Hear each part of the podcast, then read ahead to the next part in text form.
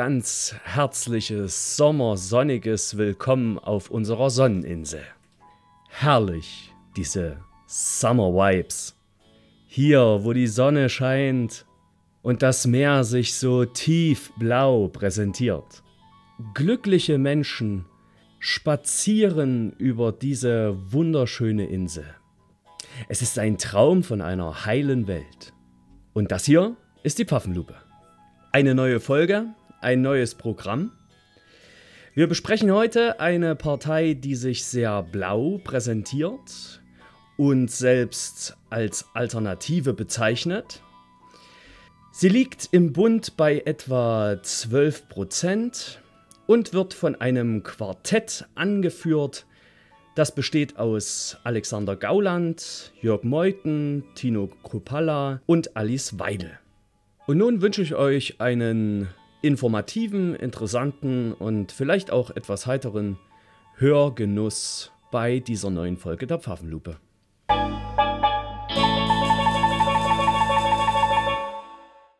Ganz wunderbar. Ich grüße dich, Herr Schirmer, zur nunmehr fünften Ausgabe der Pfaffenlupe. Ist das richtig? Das ist richtig, ja, die fünfte Ausgabe der Pfaffenlupe. Herr Schirmer, heute ein junger, dynamischer Pfarrer aus Heinichen, kam heute frisch vom Fußballtraining.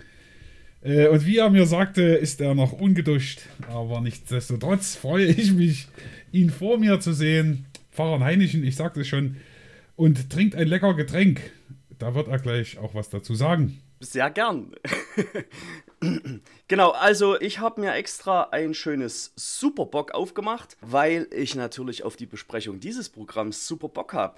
Auf der anderen Seite meines Bildschirms Andreas Födig, Facher in Plauen. Genau. Wir lesen heute das Programm der Alternative für Deutschland, AfD. Deutschland aber normal. Programm der Alternative für Deutschland für die Wahl zum 20. Deutschen Bundestag. Deutschland aber normal. Weiß ich, was der Titel schon bei dir auslöst. Ich habe mich bei manchen Passagen gefragt, ist das wirklich normal oder ähm, du bist ja da auch immer jemand, der mir da auch gerne ins Wort fällt, wenn ich dieses Wort gebrauche, eben weil es sehr normativ ist. Hast du was gefunden, wo du denkst, das passt auf den Titel? Naja, also das hatten wir ja in der ersten Folge schon mal. Ne? Normal bedeutet ja immer, dass ich einen Zustand habe, den ich für den richtigen halte. Und insofern kann man schon sagen, also das Programm hat ein rückwärtsgewandtes Bild von einer einmal dagewesenen Art zu leben und die soll es wieder geben. Die ist angeblich normal. Also die soll die Norm sein. Insofern findet sich schon einiges in diesem Programm, ne, was, den, was den Titel widerspiegelt. Ja, also die, die, das Bild von Deutschland ist, also rückwärtsgewandt ist jetzt gar nicht mal negativ. Ähm, das ist jetzt einfach auch keine Wertung, ne, wenn ich dich richtig verstehe. Nö. Sondern es ist so der Blickwinkel. Es, ähm, so mit der deutschen Mark. Ähm, natürlich auch nicht bis in die Kaiserzeit, aber die Kaiserzeit wird gewertschätzt. Kann man ja machen. Und da irgendwie ein normales Deutschland mit festen Grenzen, eigener Währung, souverän, als, als Sehnsuchtsort vielleicht, würde ich mal sagen. Und ich finde, das ist eben so ein bisschen die, die Spannung, die ich auch sehe zwischen Romantik, aber eben auch die Frage, ist das real umsetzbar? Die stellt sich mir auf jeden Fall. Ja. Vielleicht trifft es das ja ganz gut, dass es quasi so eine Art Biedermeier des 21. Jahrhunderts ist. So eine Sehnsucht zur Häuslichkeit, so eine bürgerliche Romantik, des schon, also des Völkischen schon. Also völkisch muss man schon sagen, das gehört in dieses Programm auch. So, also explizit kommt dieses, das Wort völkisch nicht vor, aber das Wort Volk und Heimat sind hier omnipräsent, also immer da. Aber wenn du sagst Biedermeier des 21. Jahrhunderts, ist es jetzt auf einmal auch annehmbarer. Also finde ich. Dann, dann verliert es auch die Schärfe. Ich hatte teilweise, wer sich erinnert an den letzten Podcast, äh, den wir gemacht haben zur Partei Die Linke, als du sagtest, ich bin durch den Sturm gegangen, wo ich den Eindruck hatte, das Parteiprogramm ist wie ein Sturm, kommt mir das dann eher auch beim Lesen wie eine Walze vor, aber mit dieser Brille, dass man sagt, Biedermeier des 21. Jahrhunderts, steckt ja auch eine Sehnsucht drin und ehrlich gesagt ist ja so, ich weiß nicht, wie du das siehst, die Welt ist ja auch wirklich komplex geworden. Das kann man ja mal einfach mal konstatieren, ohne dass das jetzt eine Wertung ist. ähm, und dass man sich da zurücksehnt, oder? Das stimmt. Also Niklas Luhmann, großer Soziologe, Philosoph, des 20. Jahrhunderts hat ja mal gesagt oder ist der Meinung, dass das Ziel allen Denkens und Schaffens des Menschen eine Reduktion von Komplexität ist. Also, das heißt, im Prinzip heißt das ja schon mit jeder Entscheidung, die ich treffe, reduziere ich eine komplexe Situation darauf, dass ich mich für, ein, für einen Teil dieser Situation entscheide. Und so eine Reduktion von Komplexität versucht auch dieses Programm, glaube ich, indem es den Entscheidungsspielraum, den ein großer Staat hat, auf sich selbst beschränkt. Also da, es geht hauptsächlich um Deutschland und es soll auch nur um Deutschland gehen. Den Eindruck habe ich auf jeden Fall auch. Ja, ist ja auch vielleicht gewollt, beabsichtigt und dazu kann man sich verhalten. Ne? Da kann man alles andere, denke ich, auch erstmal außen vor lassen und es doch erstmal lesen und auf sich wirken lassen. Wobei natürlich, was ich sage, fairerweise auch für mich selber, hat es trotzdem immer schon so ich sag mal, nachdem die AfD sich aufgespalten hat, sagen wir mal eher der Wirtschaftsflügel, der angefangen hat um Lucke, dann der Richtungsstreit auch mit Petri und wie sich das weiterentwickelt hat, ich doch auch eine gewisse Perspektive auf diese Partei habe, die dann mich schaudern lässt, das muss ich schon sagen, wenn in so einem Parteiprogramm wie auf Seite 12 von Selbstermächtigung die Rede ist, in welchem Kontext auch immer, aber das Wort allein, ja, löst schon in mir was aus, ohne, ja, Selbstermächtigung und was nicht. Ja. Das muss man fairerweise sagen, dass ich lese es natürlich auch unter der Prämisse, dass ich da schon meine Erfahrungen zu gemacht habe. Ja, es sind, es sind manchmal so ein paar kleine Spitzfindigkeiten drin, wo ich also schon beim Lesen stocken musste. Die Selbstermächtigung ist vielleicht eins. Das sind, das sind ja immer so schon auch voraussetzungsvolle Formulierungen. Da muss man ungefähr wissen, wo sie herkommen um sie einordnen zu können. Ne? Und dann tauchen sie plötzlich mal in diesem Programm auf. Ganz besonders ist mir das also wirklich ins Auge gesprungen bei einer Formulierung, die lautete, man, man muss dem Rad, wie es sich jetzt dreht, in die Speichen fallen. Dietrich Bonhoeffer. Das ist eine Formulierung von Dietrich Bonhoeffer, der damals im Nationalsozialismus gesagt hat, wo ein Unrechtsstaat menschenverachtend handelt, daran muss man dem Rat in die Speichen fallen. Und diese Formulierung jetzt auf den demokratischen deutschen Staat zu beziehen, das finde ich gruselig, finde ich das.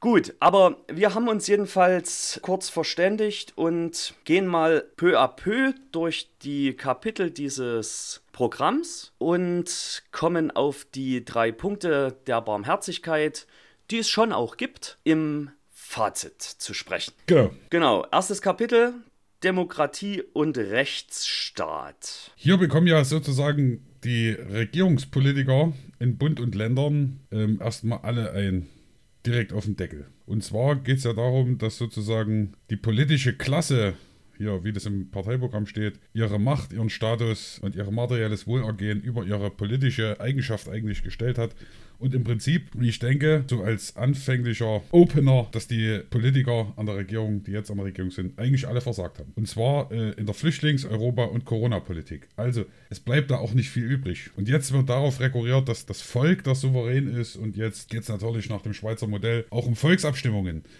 Wortbruch der etablierten Parteien. Die Zukunft ist bedroht. Das muss beendet werden. Also wir müssen das anders machen. Also es hat sich eine politische Klasse herausgebildet, die Multikulturalität, Diversität, Globalisierung und Gendergerechtigkeit über alles andere stellt und dem muss nun begegnet werden. Und deshalb will die AfD dem Volk das Recht geben, den Abgeordneten auf die Finger zu schauen und vom Parlament beschlossene Gesetze zu ändern oder abzulehnen. Und da soll die Qualität der Entscheidung der Bürger gesichert werden durch ausgeprägte und autonome Prozesse der Willensbildung, Informationspflicht und Recht und eine breite gesellschaftliche Debatte. Ich frage mich wirklich, wie man das einfach so herstellen will. Zumal, äh, wir haben ja jetzt gerade gesagt, wir gehen die Kapitel mal durch. Natürlich überlappt sich das. Denn als einzige, ich zitiere, als einzige der im Bundestag vertretenen Parteien halten wir das deutsche Volk für ebenso mündig wie das der Schweizer. Also nur sie halten sozusagen die Deutschen hoch. Und das ist natürlich Parteiprogramm, das kann man schon einschätzen, aber ist auch ganz schön viel Hybris dabei. Ja, ich will mal noch auf zwei Punkte kurz zu sprechen kommen, die ich fraglich finde. Das eine ist, dass die AfD irgendwie in Narren an den politischen Stiftungen gefressen hat und sich darauf verlegt, dass die also abgeschafft gehören und vor allen Dingen nicht mehr aus Mitteln des Bundeshaushaltes mitfinanziert werden sollen. Ja. Wobei man, glaube ich, verkennt, dass die politischen Stiftungen ja unter anderem auch im Ausland aktiv sind, dass die politischen Stiftungen Stipendien fördern und damit ja auch ausbildungsrelevant sind und also dass auch immer wieder auch kulturell, die kulturelle Landschaft von den politischen Stiftungen mitgestaltet wird und die auch einen Bildungsauftrag haben. Also Gerade weil die Wissenschaftlichkeit ja auch hier so hochgelobt wird und die Freiheit der Bildung und Wissenschaft, ist das wirklich fraglich, ja. weil sie halt mehr machen als hier drin steht. Ja. Aber das ist ja generell so. Ich meine, es ist trotzdem verkürzt. Also es ist natürlich ein Wahlprogramm, das muss auch, ich hatte es glaube ich schon mal gesagt, es muss ja auch irgendwie fetzen. Ja, das stimmt. Und äh, ja, das, das muss schon auch immer so ein bisschen holzschnittartig dann in die Wunde äh, stechen. Das ist mir schon alles klar. Aber Wobei aber wegge weggelassen wird, was auch gut ist. Also das, das, darauf weißt du ja jetzt hin. Genau. Also dass man sagt, gerade die, die Stiftungen, von denen du sprichst, die haben natürlich auch viel Gutes. Werden hier aber natürlich nur dargestellt, als würden sie zu viel Geld kosten, Indoktrination fördern und so weiter und so fort. Das soll ja damit, denke ich, bezweckt werden. Genau. Ja. Und dann hatte ich noch einen Punkt, da habe ich mich wirklich gefragt, wie das funktionieren soll, aber da bin ich auch, also da spreche ich jetzt mal als Ahnungsloser. Freie Listenwahl. Mhm. Also mit der Möglichkeit, Kandidaten zu streichen, Kandidaten draufzusetzen, Kandidaten zu ersetzen. Äh, das also, was habe ich dann? Die Partei setzt niemanden mehr auf die Liste, sondern die Bürger setzen einfach fünf Leute hin oder und wer dann die meisten Stimmen kriegt, der kommt eine Runde weiter oder also wie, wie funktioniert das? So, so verstehe ich das ja auch. Ja. Hätte schon was, weil dies, ich finde es auch relativ undurchsichtig, dieses äh, mit den Mandatsüberhängen und, und so weiter und so fort. Es leuchtet mir nisserisch ein. Da versucht, denke ich, die AfD hier eine, eine Klärung und eine Kürzung und eine Klarheit reinzuschaffen, die aber wahrscheinlich, wie bei uns beiden, eher dann doch zu Fragen führt. Ja, ja, also mir ist die Schwierigkeit im Zusammenhang mit Überhangmandaten und also des Bundestagswahlsystems schon einleuchtend. Ob man sie aber jetzt damit erleichtert. Da, da, darüber kannst du mal panagieren. Ja, mache ich. Naja, äh, also es ist ja sozusagen überhaupt die Skepsis gegenüber der Regierung und den Parlamenten. Also das sind schon Spitzensätze. Also ich lese den jetzt einfach mal vor, Seite 14. Wir vertrauen nicht mehr darauf, dass Regierungen und Parlamente zur Währungskrisen, Migration, Islamisierung oder zur Energiewende tragfähige Lösungen finden. Das Volk als souverän muss in direkter Mitbestimmung Träger solcher schicksalshaften Entscheidungen sein. Also Mitbestimmer ist ja schon mal gut, aber wer ist da noch von der Partie? Also bei einem Mitbestimmer gibt es noch einen Bestimmer. Also da bestimmt ja mit, ja, sagt ja schon das Wort. Ja, ja. Aber Regierungen und Parlamente können es nicht mehr leisten. Wer soll es denn machen?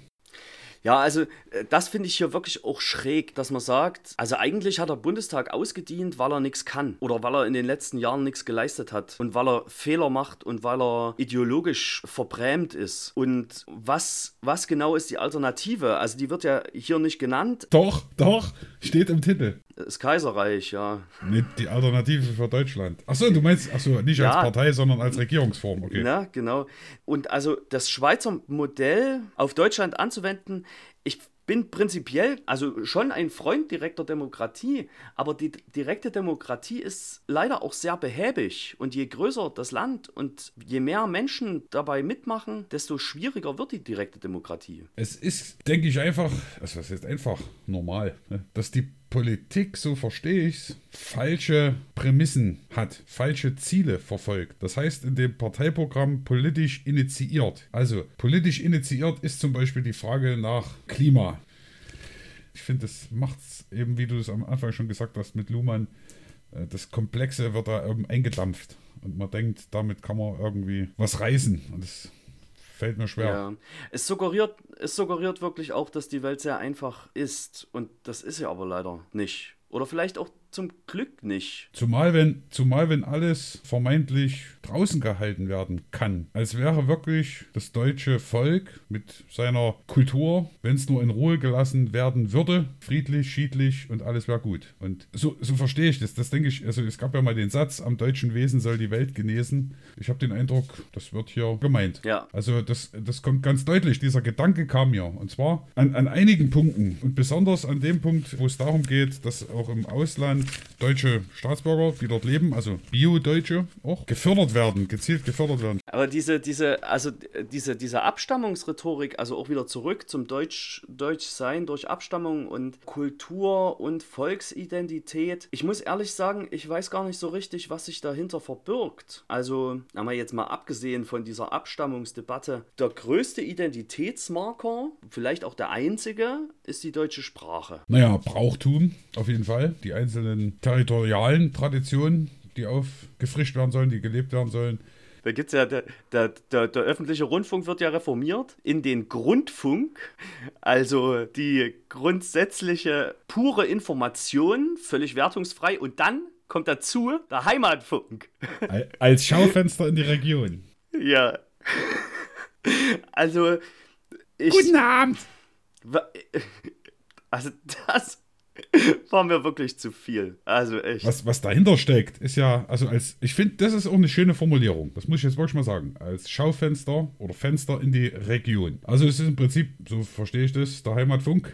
Also jetzt hier wäre das jetzt sozusagen Vogtland oder sagen wir mal Mittel, Mittelsachsen, äh, Mitteldeutschland, vielleicht noch größer gedacht. Vogtland, Mittelsachsen ist ja völliger Quatsch. Ich meinte Mitteldeutschland, Mitteldeutscher Rundfunk, Hessischer Rundfunk, also dass man dort dann mal guckt. Ja, aber was macht denn der MDR? Der macht doch nichts anderes. Ist doch okay. Das ist das Fenster in die Region. Das ist der Heimatfunk. Genau. Ja. Und dann ist die Frage wirklich, das wird hier einfach so hingeschmettert. Da gehen wir mal ganz kurz rein, damit wir hier nichts Falsches zitieren, denn da wollen wir schon sauber arbeiten. Also nochmal, grundsätzlich, während wir suchen, die Aufmachung dieses Programmes, die finde ich sehr schön. Klar, deutlich wie ein Buch. An der Seite dann immer mal so, wie auch in der Fachliteratur, Kernsätze, die sozusagen dort im Zentrum stehen, nochmal klein aufgeführt und ein Index, wo man einige Dinge findet, die man nachblättern kann, nachschauen kann. Also es ist sehr leserfreundlich gestaltet. So, ich hab's. Also, freier Funk für freie Bürger. Das öffentlich-rechtliche Rundfunksystem ist überholt. Die Rundfunkstaatsverträge sind in jedem Bundesland zu kündigen, um eine grundlegende Reform zu ermöglichen. Am Ende soll ein stark reduzierter Anbieter stehen, der ca. ein Zehntel des bisherigen Umfangs haben soll. Dieser Grundfunk hat nur die Aufgabe, die Bürger flächendeckend mit neutralen Inhalten aus den Sparten Information, Kultur und Bildung zu versorgen. Wichtig bleiben regionale Inhalte, ein schlanker Heimatfunk als Schaufenster der Region. So. Ja, warte mal, das, ist, das wirkt ein bisschen aus der Zeit gefallen. Das, das ist jetzt einfach. Äh, ich, was, was, das muss ich jetzt wirklich nochmal sagen. Ich hab's, ich hab's ja still für mich gelesen, ne? Also, wenn man es laut liest, wenn ich dir da noch einen Knacken drauflege auf dein Mikro. Ja, wirklich. Ja, aber, also mal abgesehen davon, wie kann das funktionieren? Flächendeckend neutral. Ne? Also die flächendeckend neutralen Inhalte aus den Sparten Kultur. Was könnte ein neutraler Inhalt aus der Sparte Kultur sein? Also Kultur ist da immer mit Bedeutung aufgeladen, mit Wertung, wenn es gute Kultur ist. Also ich denke da an Literatur, Kunst, was soll da anders? Das Rachermannel, selbst das Rachermannel, für alle, die jetzt nicht aus unserem Sprachduktus kommen, das Räuchermännchen, Räuchermännchen, welches in der Adventszeit die Herzen von Erzgebirglern und Vogtländern erfreut, ist ja Kultur. Ja? Und soll ich das dann einfach nebeln lassen und es tut kein Wort dazu? Also, ja, jetzt ist da wirklich die Frage, was, was ist das? Ja?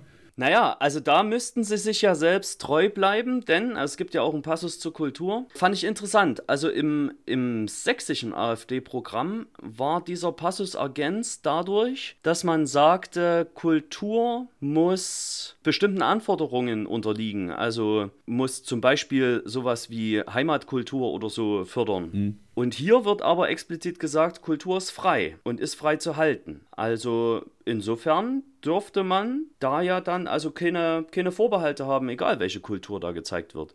Und dann bist du ja am Ende eigentlich wieder, also außer dass du den öffentlichen Rundfunk hier jetzt beschränkst, dass er eben nur noch ein Zehntel seines bisherigen Umfangs haben soll, bist du ja wieder bei dem, was der öffentlich-rechtliche Rundfunk im Moment macht. Also die ARD und das ZDF machen ja auch nichts anderes als alle Stunde Informationen zu liefern, dann Bildungsangebote wie Dokumentationen in Hülle und Fülle selbst zu produzieren und zu zeigen und Kultur, da werden Lesemagazine gezeigt, da wird Unterhaltungsprogramm gezeigt. Also wo soll sich das unterscheiden?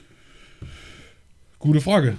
Außer dass natürlich der öffentliche Rundfunk von dieser politischen Klasse unterwandert ist, die sich an Multikulturalität, Diversität, Globalisierung und Gendergerechtigkeit ergötzt. Und das haben wir ja schon, jetzt haben wir den Bogen am Anfang des ersten Kapitels. Genau. Dass genau das doch der Grundfehler ist. Genau. Ja. Und die machen jetzt auch noch Medien. In Medien. Ne? Und solche Worte wie Meinungsfreiheit statt Tugend, Terror ist, es ist ein krasses Framing. Also da, da, da, als wäre das nur Tugendterror, politische Korrektheit, Denkverbote und so weiter und so fort. Das, ich finde es schon straffen, straffen Tobak. Also, puh. Ich will mal noch zwei Sachen zu dem ersten Kapitel sagen. Und zwar das erste ist Hinweisgeber, also Whistleblower, schützen. Das ist ja grundsätzlich eigentlich ein vielleicht sogar barmherziger Gedanke, dass man Leute schützt, die Schieflagen aufdecken. Aber hier heißt es, die Mainstream-Medien haben ihre elementare Aufgabe als vierte Gewalt aufgegeben. Das sind wir wieder gerade beim Thema. So bleiben oftmals nur alternative Medien und Whistleblower zur Aufdeckung und Offenlegung regierungsamtlichen Unrechts.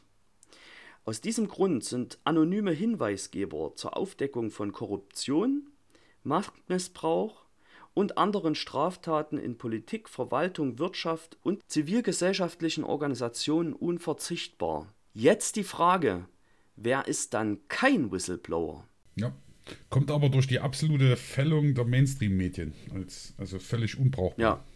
Naja. Die Frage habe ich mir auch gestellt. Wer, wer ist es dann? Es, es, wer ist ein Whistleblower? Ja, und es, also grundsätzlich soll es ja keine Beschränkung der Meinungsfreiheit geben. Das ist ja auch gut. Aber wenn ich das Internet freigebe für alle, ohne Upload-Filter, ohne, also das kommt ja dann später nochmal, wenn ich keine Beschränkungen mehr zulasse von Beschimpfung, von Falschinformationen, also dann ist ja allem Tür und Tor geöffnet auf der anderen Seite müsste man sagen, okay, und der Anspruch an die Bürgerinnen und Bürger steigt, das Gute vom Falschen zu unterscheiden oder das Gute vom Schlechten zu unterscheiden. Aber vielleicht ist ja auch ist einfach, ja, ist, ist ja, vielleicht ist ja auch einfach, wenn ich jemanden zu nöle im Internet, vielleicht ist das auch einfach unnötig. Vielleicht darf man da auch einen Upload-Filter drauflegen, weil es strafrechtlich am Ende sogar relevant ist. Und dann muss ich es auch nicht sagen dürfen. Aber da, da sind wir jetzt genau an der Stelle. Ich denke, gerade ähm, in Gespräch über die AfD auch in der Öffentlichkeit zu führen, ja, ist, ist halt auch ein Wagnis. Also, ja, hopp oder top. Wenn du die Rundfunkmedien eben so siehst, dass sie da als vierte Gewalt nichts mehr taugen und ich aber sage, ich beziehe mich da drauf, dann kann ich eigentlich nur verlieren im hm. Auge vieler. Ja, das stimmt. Also man, man fasst es doch schon mit spitzen Fingern an, ne? Ja. Finde ich jetzt. Ja? Also direkt mit so einer großen Freude, auch wenn, was, wie hast du vorhin gesagt? Wie heißt dein Getränk? Superbock. Superbock. Ich meine, wir haben ja auch Dinge, die uns gefallen, ja. Also nicht mal nur das Layout und so, also was mir gefällt. Gibt ja auch ein paar Punkte, die, die ich unterstütze oder die mir ganz gut gefallen. Aber im Gesamten ist es schon krass. Es wird ja überall Ideologie gewittert, aber eine Ideologiekritik am eigenen Denken fehlt mir völlig. Also Gut, wird in so einem Parteiprogramm natürlich völlig fehl am Platze sein, das muss man sich von außen sagen lassen. Aber auch so, wenn man so von Heimatvolk schwärmt, was man ja machen kann, steckt ja da auch was drin, eine Idee, eine, eine Haltung. Muss man nicht auch von einer nationalen Utopie reden, wenn man redlich ist. Das, das kann man ja mal mit ins Spiel bringen. Also ich hätte schon irgendwie den inneren Wunsch, in den Diskurs zu treten. Aber wenn Extremisten nur Islamisten sind und Linksextremisten, und auch hier wird ja von rechtsextrem gesprochen, aber da in diesem Zusammenhang der Bedrohungslage kein Wort fällt. Warum? Ja, das, es kommt auch kaum vor. Also äh, Rechtsextremismus kam in meiner Wahrnehmung auch wirklich nur einmal vor, wo es um das jüdische Leben in Deutschland ging. Ist so. Und da auch nur in dem Zusammenhang, dass die Bedrohung der Jüdinnen und Juden in Deutschland nicht nur vom Rechtsextremismus ausgeht. Sondern auch vom islamistischen Migranten. Genau. Mhm. Naja, und dazu kommt, dass ich wirklich den Eindruck habe, manches, also manche Haltung hängt an einer schiefen Wahrnehmung. Und also da habe ich auch, mal, da, da an, einer, an einer besonderen Wahrnehmung. Die kann ja schief sein. Nennen wir es meinetwegen eine besondere Wahrnehmung, aber und da würde ich gerne mal jetzt nämlich den letzten Teil des ersten Kapitels hernehmen. Und zwar geht es da um die Gleichberechtigung. Und in diesem Zusammenhang wird gesagt, es kann in einem freiheitlichen Rechtsstaat niemals legitimes Ziel staatlichen Handels sein, in willkürlich abgegrenzten gesellschaftlichen Teilbereichen eine willkürlich festgesetzte Geschlechterquote zu erzwingen. Also man kann die Geschlechterquote ja meinetwegen kritisieren, aber wer die kritisiert, hat nicht verstanden, dass wir aus einer Zeit kommen, in der Frauenrechte massiv beschnitten waren. Und wer dann sagt, die Gleichberechtigung ist per se hergestellt, indem ich die diskriminierende Gesetzgebung nicht mehr habe, der liegt einfach falsch. Die AfD sagt, sie will einfach nicht, dass der Staat da eingreift, sondern dass einfach grundsätzlich aufgrund des Grundgesetzes, das ist ja so, Artikel 3, alle Menschen gleich sind und dass das eben gilt. Und dann soll nach Leistungsprinzip eingestellt werden zum Beispiel.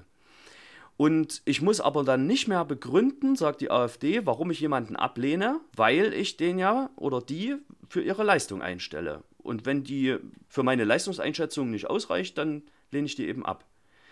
Da finde ich, wenn der Staat nicht hilft, Rechte einzufordern und niemand Rechenschaft über Entscheidungen ablegen muss, dann wird auch kein Recht geschützt. Also ich kann nicht einfach sagen, macht doch und lasst uns den Leistungsgedanken verfolgen, sondern ich muss schon auch sagen, ich muss die Gesellschaft erstmal in den Status versetzen, der gleichberechtigt ist und von da aus können wir weiterreden. Dann ist es eine andere Gesellschaft. Was dazu kommt bei dem Gedanke, äh, ob das jetzt nur auch auf die Gleichstellung zutrifft, kommt auch in dem ersten Kapitel so vor, dass das Geld als solches auch eine ziemlich große Rolle spielt in dem ganzen Parteiprogramm. Um zum Beispiel, ähm, da geht es um die 22.486 Euro Mitarbeiterpauschale für Bundestagsabgeordnete. Da wird ja sozusagen ein bisschen erstmal kritisiert und gefragt, ähm, sind die überhaupt alle ähm, richtig dabei oder machen die nur Nebenjobs, sitzen ihre Zeit ab. Also wird gesagt, es ist überhöht, viel zu viel Geld, ja, so, nicht auch, weil die selber diese Diäten, das kommt dann später nochmal, dieses Geld sich selber zugeschachert haben. Das ist überhöht und zu teuer oder zu viel Geld. Und jetzt, ob dabei, also wenn man dieses Geld bezahlt, ob dabei, Zitat, in jedem Fall wissenschaftlich qualifiziertes Personal oder jetzt kommt Parteisoldaten angestellt werden, darf hinterfragt werden. Also, das ist auch so ein komischer Satz. Der Wunsch von der AfD, der hier dahinter steckt, ist ja eben, dass, dass die Leute mit Herz das machen, wissenschaftlich gut fundiert, um damit Politik zu machen und eben keine Parteisoldaten sind. So.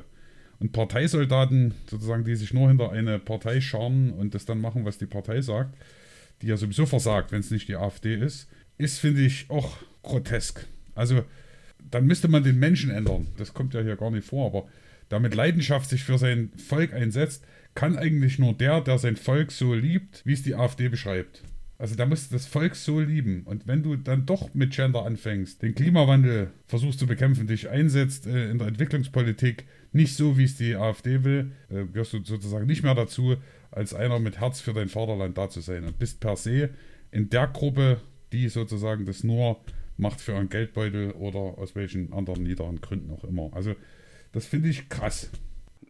Ja, ich frage mich, ob dieser rückwärtsgewandte Patriotismus, den die AfD hier vertritt, tatsächlich was mit Liebe zu tun hat. Also das spiegelt sich ja dann auch gleich in dem nächsten Kapitel, das zweite Kapitel, da geht es um die EU und die ist eigentlich abgelöst. Also die Europäische Union in der Form, wie sie besteht und wie sie von manchen auch weitergedacht wird als Staatengemeinschaft, soll nur noch als ein Europa der Vaterländer in loser Verbindung bestehen. Ein freundschaftliches Staatenkonstrukt. Genau, mit Wirtschaftsbeziehungen. Ja. Und da wird dann die, die EU als planwirtschaftlicher Superstaat hingestellt. Das klingt auch ziemlich hart. Und es geht ja dann auch darum, um den Austritt Deutschlands aus der Europäischen Union und die Gründung einer neuen europäischen Wirtschafts- und Interessengemeinschaft. Das ist notwendig. Ich würde halt gerne mal wissen, was sozusagen die ersten AfDler um Bernd Lucke, also ich meine, dass man sich der EU und auch diesem Euro kritisch nähern kann. Ich denke, als Wirtschaftsprofessor hast du da schon was zu sagen. Äh, die Frage ist, wie, wie das hier jetzt sozusagen eingedampft wird. Ja, also. Eben mit diesen beiden beiden, mit diesen beiden Bildern. Ich will es nochmal sagen, also planwirtschaftlicher Superstaat, der, wenn er so weitermacht, den deutschen Steuerzahler in den Ruin treibt, Armut verursacht oder dann doch Austritt, raus, eigene deutsche Mark wieder. Das ist natürlich wirklich auch sehr pol polar aufgebaut. Also wirklich, das ist krass. Also wenn du dich. Genau, es gibt nur schwarz oder weiß. Also. Für wen? Genau. Drin, genau. drin oder draußen. Ja. Und ähm, ja. also ich sag mal, dieses Raus aus der EU ist ja nicht unbedingt ein Alleinstellungsmerkmal der AfD. Das gibt es ja auch von links, diese Bestrebungen. Aber so zu verteufeln, was die Staatengemeinschaft füreinander leistet und so zu verkennen, dass die Welt an vielen Stellen zusammenwächst und dass es wirtschaftlich starke Partner braucht, dass eine Volkswirtschaft wie Deutschland im Wettbewerb der Nationen, der muss man ja auch sagen, Supernationen wie China und USA und meinetwegen Russland nicht mithalten kann, weil es auch einfach durch seine geringere Größe nicht die Relevanz hat. Und dass ein gemeinsames Europa da ein Gegengewicht darstellen könnte, das wird halt auch einfach nicht nicht ernst genommen. Es wird ja dann an, an einer Stelle auch so gesagt, wenn es nochmal um Wirtschaft geht, also es muss uns erleichtert werden und ganz selbstverständlich ist es zu machen, dass Deutschland als Exportland exportieren darf. Aber dann die Frage der Importe und auch der Verantwortung für die ganze Wertegemeinschaft soll außen vor bleiben. Wenn ich, also habe ich das verkürzt auch empfunden. Also für die deutsche Wirtschaft schon alles machen, was nach außen geht. Ja, da muss man natürlich dicke da sein. Das muss gut bezahlt werden. Aber Verantwortung für alle anderen, wenn es weit weg ist. Das ist ja sozusagen auch in der Entwicklungshilfe und überhaupt Migration, Integration die ganze Frage. Helfen in den Ländern selbst, aber bitte nicht hier. Sogar Ausgliederung von Inhaftierungs-, also von Gefängnissen ins Ausland, also weil es teuer ist und unser, unsere Gefängnissituation zu entlasten, das in andere Länder zu geben, diese Gefängnisse, die dann aber von Deutschen irgendwie doch, wenn ich es richtig verstanden habe, Personal geführt werden unter deutscher Gesetzgebung. Ähm, das soll billiger sein, aber einfach, also es geht um den Gedanken raus. Na, und die, und die Justiz, also die soll tatsächlich auch die Verurteilung von Inhaftierten und so soll auf dem fremden Staatsgebiet durch deutsche Juristen geschehen. Das, also möchte ich sehen, wer das zulässt und wozu das führen soll. Ja. Ja, tja. Ich mache mal hier noch einen Schritt weiter. Äh, was ich auch ganz interessant fand, war das Steuerkapitel. Also es entfallen alle Nebensteuern. Energiesteuer, Schaumweinsteuer, Kaffeesteuer, Biersteuer, Vergnügungssteuer, Schankerlaubnissteuer, Jagd- und Fischereisteuer sowie Zweitwohnungssteuer entfallen, weil sie also angeblich nur einen geringen Teil des Steueraufkommens ausmachen. Unter anderem auch Grundsteuer und Gewerbesteuer. Die einzige Steuer, von der ich gelesen habe, dass sie eingeführt wird, ist eine Digitalsteuer, die Großkonzerne zu zahlen haben für Werbung, die sie schalten, beziehungsweise personenbezogene Daten, die sie verwalten. Da muss ich dich leider korrigieren, mein lieber Herr Schaumer. Es gibt noch eine Steuer, die eingeführt wird. Vielleicht ist dir das sofort wieder entfallen. Und zwar sollen Ausländer, wenn sie zum Beispiel äh, Geld hier verdienen, Ach, in Deutschland ja, bekommen auf und eine Überweisungssteuer. Überweisungssteuer zahlen. Ja. Wenn sie sozusagen das Geld in, in, in, ihre Heimatländer überweisen, dann müssen sie eine Überweisungssteuer zahlen. Ja. Aber die, die macht sich ja irgendwann selbst obsolet, weil es ja dann keine Ausländer mehr gibt, die hier leben. Also überweist auch niemand mehr von hier Geld. Auch so sieht es ja die AfD nicht. Ja, ich verstehe das, wenn du das so sagst. Es wird ja auch immer wieder darauf hingewiesen, dass sozusagen die, die hier schon leben und sich integriert haben, so als kleines Bonbon, äh, nicht angetastet werden. Also das kommt immer so ein bisschen als, oder im, Neben, äh, im Nebensatz kommt es immer dazu. Ja. Naja, ein Kernthema hier auf jeden Fall die Abschaffung des Euro. Äh, deutsche Mark soll eingeführt werden. Das ist ja auch in einem äh, längeren. Es sind natürlich so Themen da wie Gesichtserkennung äh, zum Schutz der Bevölkerung so Allgemeinplätze, die man ja erwartet von der AfD. Muss man jetzt gar nicht kommentieren.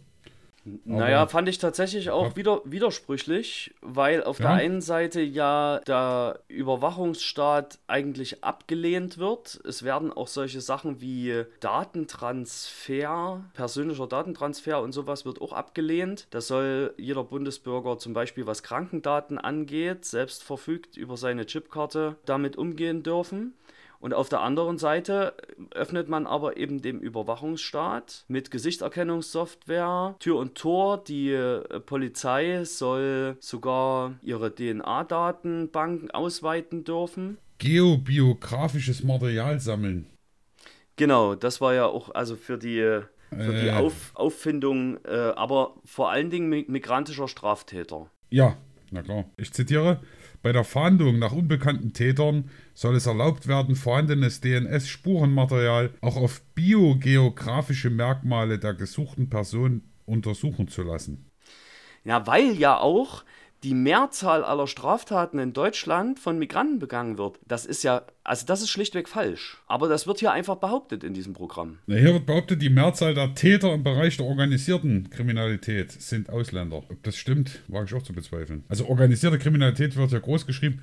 Und da sind wir uns, denke ich, einer Meinung. Also, dass Clankriminalität also mich verunsichert und ich das gelinde gesagt zum Kotzen finde, mache ich keinen Hehl draus. Aber welche Schlussfolgerungen man daraus zieht, also ja, das ist, finde ich, zu holzschnittartig. Ja. Und dann hier sowas wie Messerdelikte. Da ist eigentlich klar, um was es geht. Hm. Die Messermädchen. Nee, Quatsch, war das? Das waren die Kopftuchmädchen und Messermänner oder so, ne? Ja, ja, genau. Natürlich ist es in, in Recht oder eine, eine, ein Wunsch und immer auch ein Streben, die Sicherheit zu erhöhen. Oder, oder, dass es Leuten gut geht. Aber mit den Prämissen zu sagen, das ist sozusagen alles, auch gerade durch die ganzen Ausländer gekommen. Ich finde, das ist, das hört man eben so oft. Also man müsste mal gucken, ob Deutschland sicherer im Kaiser Österreich war. Aber wenn es da eine Kriminalstatistik gäbe oder gegeben hätte, ob das sich wirklich so halten lässt. Ja, na und dann muss man ja auch sagen, also ich meine, die schwarzen Schafe, die gibt es überall. Keine Frage. Und also das deutsche Asylsystem ist ja auch nicht unbedingt kriminalitätskontraproduktiv. Also, Aha. dass Menschen bis ihr Asylantrag bearbeitet wird, jahrelang mit Arbeitsverbot irgendwo zusammengefercht in Unterkünften leben. Also fördert auch nichts. Nö. Insofern. Gut, aber, aber, ich sage so, das ist schon, sage ich mal, eine, eine schwierige Kiste. Also gerade das Thema. Ich finde da, dass die AfD sich einfach macht und dann auch moralisch sagt, äh, die, die Bundesregierung lädt Schuld auf sich. Gerade wenn Menschen im Mittelmeer ertrinken. Und dann will man Fluchtursachen in den Ländern bekämpfen, aber die Länder müssen 51 Prozent uh, also, da, der Kosten, die sie dagegen ja, selber Also, das, also da, da, das ist, also da müssen wir unbedingt drüber reden. Selbst, finanzielle Selbstbeteiligung der Partnerländer. Also ich zitiere das jetzt mal, das, weil ich das nie besser zusammenfassen kann. Der Erfolg der deutschen Entwicklungszusammenarbeit wird durch das strikte Prinzip der Nachfrageorientierung seitens der Partnerländer gesichert. Priorität besitzen langfristige Kooperationsvorhaben. Eine signifikante finanzielle Selbstbeteiligung der Partnerländer von mindestens 51 Prozent des gesamten Finanzierungsvolumens eines Projektes muss obligatorisch sein. Und da gibt es noch ganz andere äh, Auflagen, wann man fördern sollte, wenn die Länder halt mitmachen wollen, dass die das Geld nicht verschwendet haben und so weiter und so fort. Gerade in Afrika. Naja, vor allen Dingen, das wird an verschiedene, also diese Beteiligung bei der Entwicklungshilfe werden zum einen an, wie du gesagt hast, diese 51 Prozent gekoppelt und dann noch an vier weitere Bedingungen, von denen die letzte ist, dass die Staaten sich verpflichten müssen, Einwanderer aufzunehmen. Also, dass sie eine Rück Rückführungsquote einhalten müssen. Und mit diesen Kriterien und den 51% finanzieller Mitbeteiligung wird quasi Entwicklungshilfe völlig verunmöglicht. Mhm. Also da schafft man selber die Voraussetzung dafür, dass man diese finanziellen Leistungen nicht bringen muss. Und dann wird immer wieder vom Bevölkerungsanstieg in den afrikanischen Ländern geredet, der ja gar nicht die maßgebliche Fluchtursache ist und dann wieder die Seenotrettung gegen sich selbst zu wenden, das macht mich sprachlos. Ja, ist aber dann noch bei dem, also der, das Ziel, sag ich mal, oder die Idee ist, Deutschland ganz stark zu machen. Wir Deutschen sind wir. Ist, ist äh, erstmal kein schlimmer Gedanke, finde ich. Aber das, was, was daraus folgt, also gerade, wie wir jetzt schon gesagt haben, dem deutschen äh, souveränen Staat mit dem Volk an der Spitze hat niemand von außen reinzureden. Gar niemand. Ja, auch nicht die EU. Das ist souverän, da darf nichts, darf niemand was sagen. Aber wenn es um solche Dinge geht wie in Afrika, um die Einwohneranzahl, da kann man mit einer Entwicklungspolitik von außen das, das Zitat, kann kaum beeinflusst werden. Aber es geht. Also, was soll die Beeinflussung von außen für Afrika sein in der Entwicklung der Einwohner? Also müsste man reduzieren oder Kondome verteilen oder was weiß ich, wie man das machen soll. Also soll auch von außen was passieren. Also der, der starke Staat Deutschland darf von außen, da darf nichts reinkommen. Wir müssen, wir sind souverän. Aber wir können nach außen so handeln, dass wir auch die Einwohnerzahl in Afrika beeinflussen. Es wird nach außen schon gesagt, wir können viel tun oder wir sollen was tun, aber wir lassen uns nicht, nicht in die Suppe spucken. Da ist eben immer die Frage, wo will man da diskutieren, wo will man da ansetzen? Also ja, das ist ja schon alleine, ich will das jetzt auch nicht überdramatisieren, aber ich verstehe das schon als eine völkische Hybris. Also diese ganze Abkapselung. Und wenn ich dann sage, also die sogenannte Critical Race Theorie, wonach Rassismus gegen Weiße nicht möglich sei, lehnen wir ab. Ja, ja. Und also das trägt ja dazu bei, dass ich mich selber in eine weiße Opferhaltung begebe, die jetzt von der Migrationsschwemme oder Migrationswelle oder was auch immer man für Horrorworte da benutzen will, dass ich davon jetzt überrollt werde, ohne zu erkennen, dass ich selber dafür mitverantwortlich bin und dass ich kein Recht darauf habe, höher gestellt zu sein als alle anderen Menschen. Und wenn ich nun mal von der privilegiertesten Position, die es in dieser Welt gibt, zu anderen spreche, dann kann es von den anderen zu mir keinen Rassismus geben, weil ich in keinster Weise, und da sind wir wieder beim weißen heterosexuellen mitteleuropäischen Mann, ne? Juhu! Äh, es gibt kein Diskriminierungsmerkmal, das auf mich zutrifft. Keins aber auf all die anderen schon. Und deshalb gibt es auch keinen Rassismus gegen Weiße, sondern nur Rassismus von Weißen gegen andere. Tja, da sieht man mal, wie schwierig es ist. ist aber, wie gesagt, das, man stößt eben auf viele Dinge, die man einfach jetzt auch kritisch sieht. Das ist jetzt mal so in diesem Papier. Und auch Dinge, die sich einfach widersprechen. Und also für mich finde ich, das könnt, müsst ihr halt mal ausdiskutieren. Gerade äh, unter dem gibt es das Thema dann auch nochmal Lieferkettengesetz. Finde ich persönlich erstmal sehr verantwortlich, wie auch immer man das dann ausführt. Aber dass man hinter. Das wird doch abgelehnt. Ja, ja, ne. Das wird als ideologisch motiviert, motivierter Alleingang beschrieben. Das genau. Ladenkettengesetz, ne?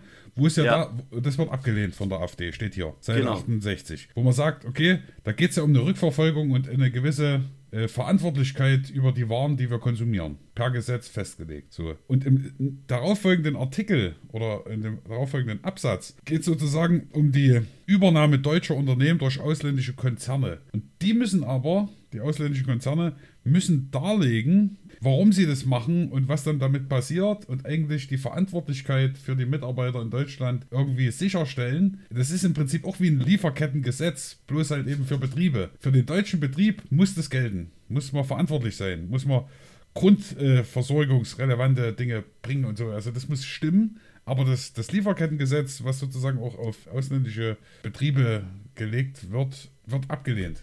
Also, das finde ich irgendwie krass. Also, äh, oder ich verstehe es nicht, kann, ich, kann auch sein, aber, aber wenn ich das hier so lese, ja, die Deutschen muss man eben, denen darf nichts Böses passieren, allen anderen, ob die jetzt in China in irgendwelchen Buden äh, oder Bangladesch irgendwelche Taschen zusammennähen, ist letztendlich Wurst. Genau. Das, das ist doch auch ein eindeutiges Signal und Statement. Hm. Ich sag mal jetzt hier noch meinen Satz zur, zur Gender-Debatte. Das will ich gerne noch loswerden. Und zwar Bitte.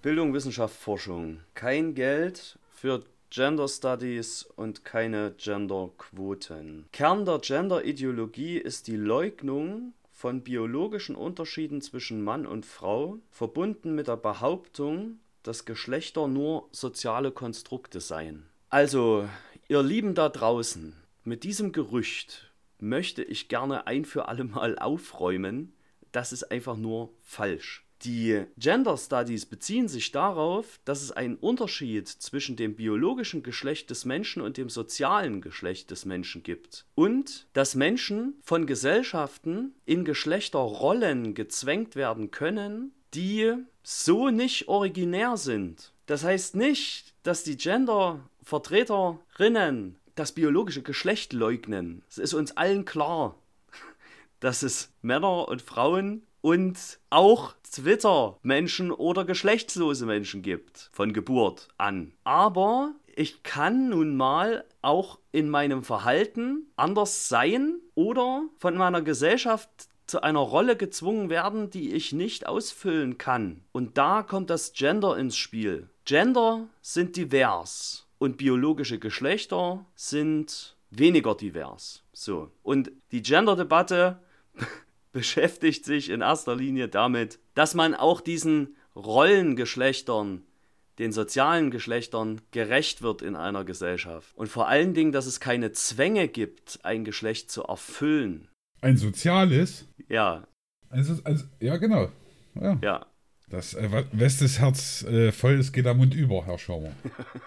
Aber das ist ja auch ein Teil von Schönheit, dass man sagt, äh, an, äh, wenn man sowas liest, äh, dass man seine eigene Meinung nochmal forciert und schärft. Das hast du hiermit getan.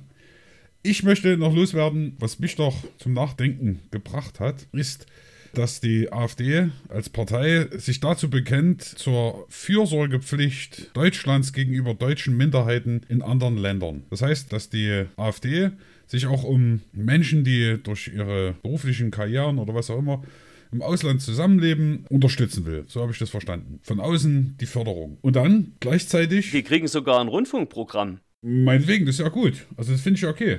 Ist, ist cool, also keine Frage. Aber gleichzeitig zum Beispiel die Finanzierung des Baus und des Betriebs von Moscheen in Deutschland durch islamische Staaten grundsätzlich zu verbieten, finde ich dann eben wieder schwierig. Also ist ja im Prinzip, dass der Staat nichts anderes macht, als seine Bürgerinnen und Bürger die in einem anderen Land leben, zu unterstützen. Auch kulturell. Und ich finde, dass die AfD ja richtig sagt, dass Menschen, die sich integriert haben, auch ähm, des islamischen Glaubens, die sich integriert haben und die Grundordnung anerkennen und Grundrechte akzeptieren, geschätzte Mitglieder unserer Gesellschaft sind. Ganz eindeutig sagt es die AfD. Warum verbietet man diesen geschätzten Mitgliedern und anerkannten Mitgliedern unserer Gesellschaft auch ihre Religion öffentlich zu zeigen, indem sie Kopftuch tragen als Beamtin dieses Staates? Ja, und ja solche Fragen stellen sich mir. Also passt es zusammen und irgendwie der Ansatz, also ich kann der AfD 100% zustimmen. Menschen islamischen Glaubens, die unsere Grundrechte und Grundordnung anerkennen, sind geschätzte und wunderbare Mitglieder unserer Gesellschaft. Aber sie dann zu gängeln, nur weil Extremisten rumlaufen. Ja, also äh, das, das ist mir bei diesem Islam-Kapitel auch schon aufgefallen. Da geht es sehr viel um dieses Argument, was mir immer mal wieder begegnet in dieser äh, ganzen Debatte rund um den Islam in Deutschland. Was wir bei denen nicht dürfen, dürfen die bei uns auch nicht. Hm. Und wenn wir keine Kirche in der Türkei bauen dürfen, dann dürfen die keine Moschee hier bei uns bauen. Also erstens finde ich schon mal dieses Wir und die Ding schwierig. Und zweitens finde ich, wenn eine Gesellschaft sich wünscht, dass es auch eine Religionsfreiheit gibt, die ich weltweit ausüben darf, dann muss sie bei sich selber anfangen, sonst kann sie es vergessen. Und den Muslimen jetzt zu unterstellen, dass ihr Muizin-Ruf nicht in unsere Gesellschaft passt und deshalb Minarette verboten werden, da habe ich mich kurz gefragt, was sind denn Glockentürme? Naja, aber die, naja, ja, die passen zu uns? Nee die, nee, die passen. Ja, aber das ist ja ein Satz, wo ich auch drüber nachgedacht habe. Minarette und Muezzinruf sind mit einem toleranten Nebeneinander der Religionen, wie es die christlichen Kirchen praktizieren, nicht vereinbar. Also das, die, die, die christlichen Kirchen sind tolerant und selbstverständlich dürfen die deswegen auch läuten. Okay, alles klar. Das musst du da, das musst du da jetzt mal verstehen, mhm. Junge. Als, Na, die ja? christlichen Kirchen kommen ja tatsächlich auch nur an dieser Stelle und noch einmal vor, nämlich beim Kirchenasyl. Das soll den Kirchen endgültig verboten werden. Ja. Also Innenminister Seehofer oder Heimatminister Seehofer, wie er sich selbst nennt, hat es uns ja eigentlich schon untersagt und jetzt soll es aber komplett verboten werden. Wird uns in doppelter Hinsicht sogar verboten. Hier, einmal, da geht es um die Frage rechtliche oder rechtsstaatliche Zustände herstellen. Punkt 5. Durch Verhinderung von, also Verhinderung von Abschiebungen werden zu Strafbeständen erklärt. Und nichts anderes ist das Kirchenasyl. Das ist der Punkt 5. Also Verhinderung von Abschiebungen zu Strafbeständen erklärt. Und dann Punkt 7, Aufhebung des Kirchen. Asyls. Also doppelt. Ja. Also es gab ja immer überschaubar wenige Fälle von Kirchenasyl in Deutschland. Aber das Kirchenasyl als ein letzter Anker von, was weiß ich, politisch verfolgten Menschen, die durch das Raster möglicherweise sogar zu Unrecht gefallen sind und denen nochmal Zeit zu verschaffen, es nochmal neu anzugehen. Das finde ich einen selten genutzten und wichtigen Punkt, wo die Kirche sich über staatliches Recht erheben darf. Zur zur Durchsetzung von Recht. Und hier jetzt ja nicht nur uns als Amtspersonen der Kirche zu kriminalisieren, wenn wir Kirchenasyl gewähren. Wir gewähren das ja nie selber. Das Kirchenasyl muss ein Kirchenvorstand gewähren. Und da ehrenamtlich Engagierte zu kriminalisieren, finde ich wirklich krass. Aber guck dir das mal, guck dir das mal genauer an auf der Seite 94. Es geht ja schlichtweg und schlechterdings nur um das Kirchenasyl, weil du das gerade so sagst, in Bezug auf Migranten, in Bezug auf Asyl. Es gibt ja eigentlich auch ein, ein Kirchenasyl, in dem wie, Sinne, wie du es beschrieben hast, ja auch in anderen Strafsachen. Also es geht nicht nur um Migration, es geht auch um alle anderen Dinge. Also es geht für alle Rechtsverfahren meines Erachtens, nicht nur hier um, um Migration und das ja, Thema. Ja, das stimmt. Das wird ja aber ausdrücklich nur, also sonst können wir noch Kirchenasyl machen, aber bitte nicht mit Asylbewerbern. Ja.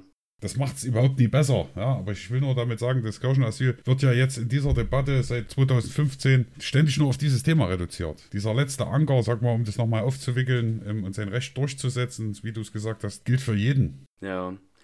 Aber das ist zwischen Punkt 5 und Punkt 7 beim Kirchenasyl. Der Punkt 6, der lautet Nutzung freier Platzkapazitäten bei Transportflügen der Bundeswehr, um die Anzahl der Abschiebungen zu erhöhen. Alter. Und da muss ich echt denken, also da werden Menschen zu Vieh. Die werden dann dort in die Transportflugzeuge der Bundeswehr äh, am besten noch im Laderaum verschnürt und zurückgebracht. Also das finde ich wirklich ganz gruselig und Fit for Return. Also manches wird auch schön einfach auch kriegt einen, einen netten englischen Namen.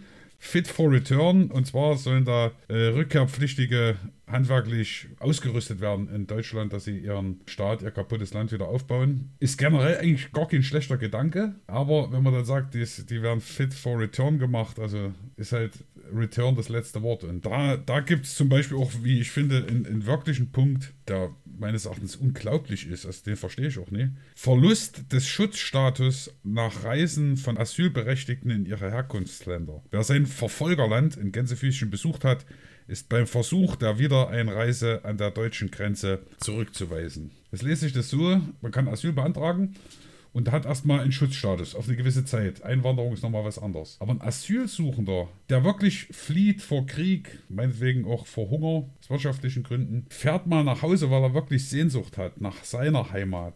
Ja, der soll nicht wieder einreisen können, weil er vielleicht mal gucken will, ich sag's mal ganz blöd, nach seiner Oma gucken, ob die noch lebt. Der soll nicht mehr einreisen dürfen. Sich ja dann, Unverschämt. sich ja dann dabei selber auch in Gefahr begibt, ne? Ja, äh, aber dann wird sozusagen hier suggeriert, na, wenn er dort wieder hinfahren kann, in sein Verfolgerland, dann kann es ja nicht so schlimm sein. Unverschämt. Ja. Es gäbe noch viel, wirklich viel zu besprechen, wo ich denke, in, in, Kleinigkeiten, ich finde auch die Kriminalisierung von Leuten, die sich äh, wirklich auch mit Liebe einfach in der, in der Beratung der Migranten, der Asylanten und Flüchtlinge, ich, ich nenne jetzt mal alles, was in dem Papier steht, wirklich verdingt machen. Und die werden ja alle mit diesem unsäglichen Wort äh, der Asylindustrie niedergemäht. Das finde ich ver Find das, finde ich verheerend. Verheerend. Ja, ja wirklich. Ja, ja. Also hier die Beratung und Betreuung erfolgt meist durch nichtstaatliche freie Träger, die ein finanzielles Interesse an steigenden Flüchtlingszahlen und am Verbleib möglichst vieler Abgelehnter haben. Das, das stimmt einfach überhaupt nicht, weil das mehrheitlich wird diese Betreuung und Beratung durch Vereine gestemmt, die gemeinnützig agieren und die überhaupt keinen finanziellen Profit davon haben, dass sie die Geflüchteten beraten. Also ich kenne kenn selber da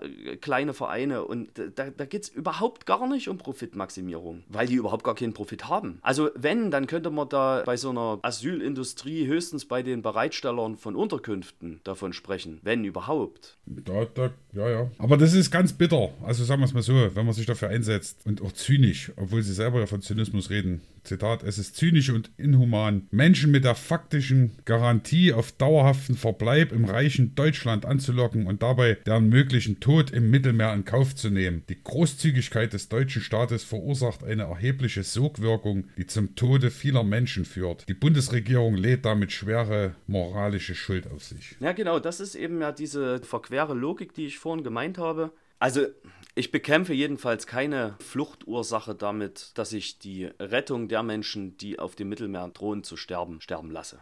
Das will ich eigentlich nur sagen. Pass auf, wir gehen mal, wir gehen mal zu, den, zu den Punkten. Barmherzigkeit, die wir gut finden. Genau, die barmherzigen Punkte im Programm, die es tatsächlich gibt. Ich steige mal ein und zwar geht es da um die Außen- und Verteidigungspolitik und da geht es um die Wiedereinsetzung der Wehrpflicht. Davon bin ich ehrlich gesagt kein großer Fan, aber das, was es mitbringt, finde ich ganz gut, nämlich ein Gemeinschaftsdienstjahr ergänzend zur Wehrpflicht, was Anwendung für Frauen und Männer findet, die sich nicht für den Wehrdienst entscheiden, den Dienst an der Waffe verweigern. Im Fortgang des Programms heißt es dann auch nochmal explizit Zivildienst. Also die Wiedereinführung des Zivildienstes grundsätzlich als Gemeinschaftsdienst, da wäre ich ein großer Befürworter und das finde ich wirklich eine barmherzige Sache. Auch für die jungen Menschen, die, bevor sie ihren Ausbildungseinstieg oder Berufseinstieg machen, für die Gemeinschaft, für die Gesellschaft einen Dienst leisten müssen, der, das kann ich aus eigener biografischer Erfahrung sagen, der diese Menschen auch weiterbringt in ihrer persönlichen Entwicklung.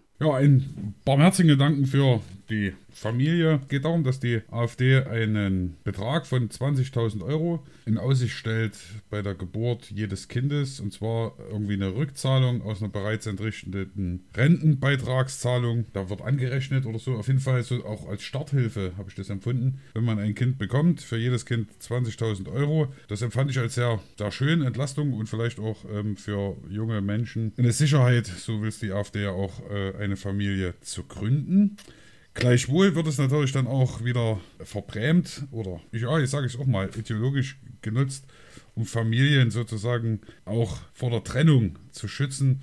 Zitat, dieses Geld wird nicht nur die Entscheidung für ein Kind oder weitere Kinder erleichtern, sondern insgesamt Leistungsdruck aus den Familien nehmen und damit die Trennungsquote verringern. Ich glaube, das, also das halte ich für eine Mehr. Würde mir es aber wünschen, natürlich, wenn Menschen zusammenleben, Verantwortung übernehmen für Kinder oder auch für sich selber, dass sie sich nicht trennen. Das ist mir schon klar. Da werden die 20.000 Euro aber, denke ich, das vielleicht zusammenhalten, aber Beziehungen kitten, das kann Geld. Denke ich nicht. Das glaube ich auch, ja. Aber ich gebe dir da recht, ich fand das auch einen barmherzigen Gedanken. Und was ich in dem Zusammenhang auch noch einen barmherzigen Gedanken fand, den bringe ich hier gerne gleich noch mit an, dass die Mehrwertsteuer für Artikel des Kinderbedarfs auf den reduzierten Satz abgesenkt wird. Auf jeden Fall. Das habe ich mir auch angekreuzt. Und weiterhin, wenn man die Barmherzigkeit mal so rausnimmt, also als Zugewandtheit auch zu den Menschen, um ihnen auch Leben zu ermöglichen, dass alle Studenten mit Kindern sozusagen einen Antrag stellen können und ähm, die Regelstudienzeit um bis zu sechs Semester verlängern können. Da hängt ja auch BAföG dran und solche Sachen. Und da einfach dann locker zu sein. Also ich denke, das kann schon dazu beitragen, entspannter und, und auch mit mehr Power ins Studium zu gehen. Und eventuell manche Sorge, dass jetzt junge Mütter im Studium sagen, ich schaff's nicht. Aber wenn die da dadurch einen Anreiz hätten oder wenn es funktioniert, dass die auf ihr Kind freuen können, umso besser. Das wäre cool. Wenn das positiv rumkäme, wäre es schön. Ja. So, dritter barmherziger Punkt. Ah ja, genau. Also für mich auch schön zu lesen war in dem Kapitel zur Arbeits- und Sozialpolitik Leiharbeitnehmer werden vergleichbaren Stammarbeitnehmern hinsichtlich der Entlohnung ab dem ersten Arbeitstag mindestens gleichgestellt. Mindestens ist da nicht nur so dahingesagt, sondern es soll eine Art Flexibilitätsprämie eingeführt werden, weil eben die Leiharbeit das erhöhte Kündigungsrisiko mit sich bringt. Und das finde ich durchaus barmherzig. Macht natürlich Leiharbeit auch deutlich weniger attraktiv, aber da weiß ich auch nicht, wäre ich vielleicht auch nicht so böse drüber. Mhm, gut. Fazit. Hast du eigentlich was zu lesen? Weißt du, was mir eingefallen ist von der Bibel? Einfach, du sollst Gott mehr gehorchen als den Menschen. Nee, ich lese uns heute vom Weltgericht. Na dann, Fazit. So. Fazit.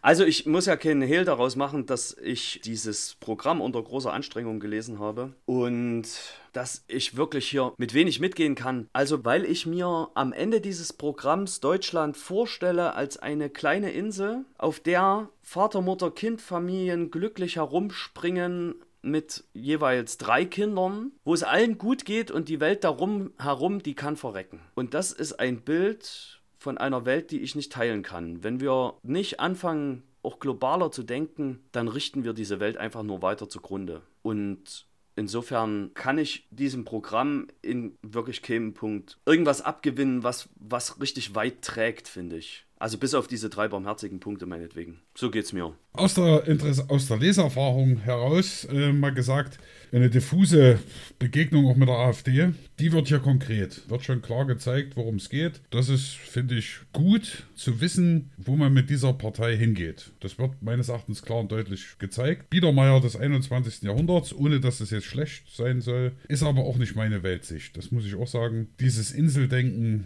diese Vorstellung, von dem, dass man eben als Vaterland, als Deutschland für sich leben kann, ohne wirklich großes Interesse an der Außenwelt zu haben, außer dass man seine Waren verkaufen kann, ist mir auch zu wenig. Und, und da ist es dann auch eine ganz äh, schwierige Kiste, das vielleicht auch wirklich äh, neutral zu lesen. Wie gesagt, ist ja keine Parteiwerbung für den einen oder anderen. Man kann aber, denke ich, sagen, wie du das gemacht hast, Sebastian, hier ist relativ wenig zu holen für einen selber. Ich glaube, das, das will die Partei auch, dass man sagt, okay, ihr dort, wir hier. Und wenn man trotzdem guten Willens, Willens ist, müssen wir uns nicht die Köpfe einschlagen. Naja, wenn, wenn alle Meinungen zugelassen sind, dann muss auch diese Meinung zugelassen sein. Ja, aber ich meine, das wäre jetzt wieder, egal was wir jetzt machen, wir sind eben die linksgrün versiffte Kirche. Oder in Kommentaren, euch geht's ja gut und Pfaffen und bla bla bla. Ich meine, das muss man dann alles aushalten. Das kann man aber vorwegnehmen. Also wir, wir, wir haben klare Kante gezeigt ähm, und zum Gespräch eingeladen. Ja. Aber mehr, mehr, kann man eben nicht machen. Vielleicht kommt man dann doch über die Barmherzigkeitspunkte zumindest ins Gespräch. Mhm. Aber wir wurden, wir wurden gebeten, nicht mehr so viel im Fazit noch Neues aufzubringen. Deshalb. Aha, das sagst du mir jetzt. Nachdem im Fazit viel Neues aufgebracht wurde. Jetzt weiß ich's. Machen wir, machen wir beim nächsten Mal besser. CDU-Fazit wird kürzer. Gut. So, ich habe einen Text mitgebracht. Diesmal nicht aus der Tradition, sondern aus der Bibel. Matthäus 25 vom Weltgericht. Einer der Grundlagentexte der Diakonie.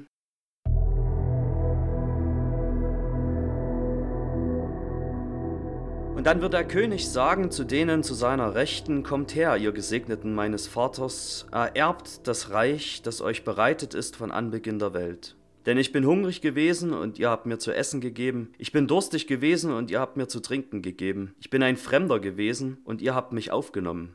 Ich bin nackt gewesen und ihr habt mich gekleidet. Ich bin krank gewesen und ihr habt mich besucht. Ich bin im Gefängnis gewesen und ihr seid zu mir gekommen.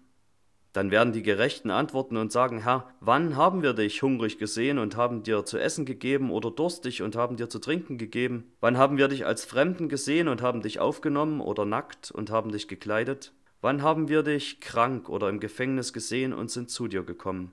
Und der König wird antworten und zu ihnen sagen, Wahrlich, ich sage euch, was ihr getan habt einem von diesen meinen geringsten Brüdern, das habt ihr mir getan.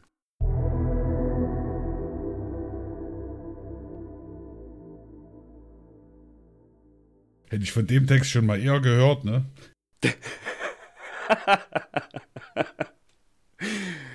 Gut, wir beschließen jetzt mal gemeinsam dieses Segment, die, die, dieses Folgensegment und bedanken uns ganz herzlich fürs Zuhören. Wir hoffen, ihr seid wieder ein Stück vorangekommen in der Qual der Wahl. Und Andreas, hast du noch ein gutes Wort für unsere Hörerinnen und Hörer? Beehren Sie uns bald wieder, liebe Menschen da draußen, in den diversen Segmenten. Gute Nacht. Écoute.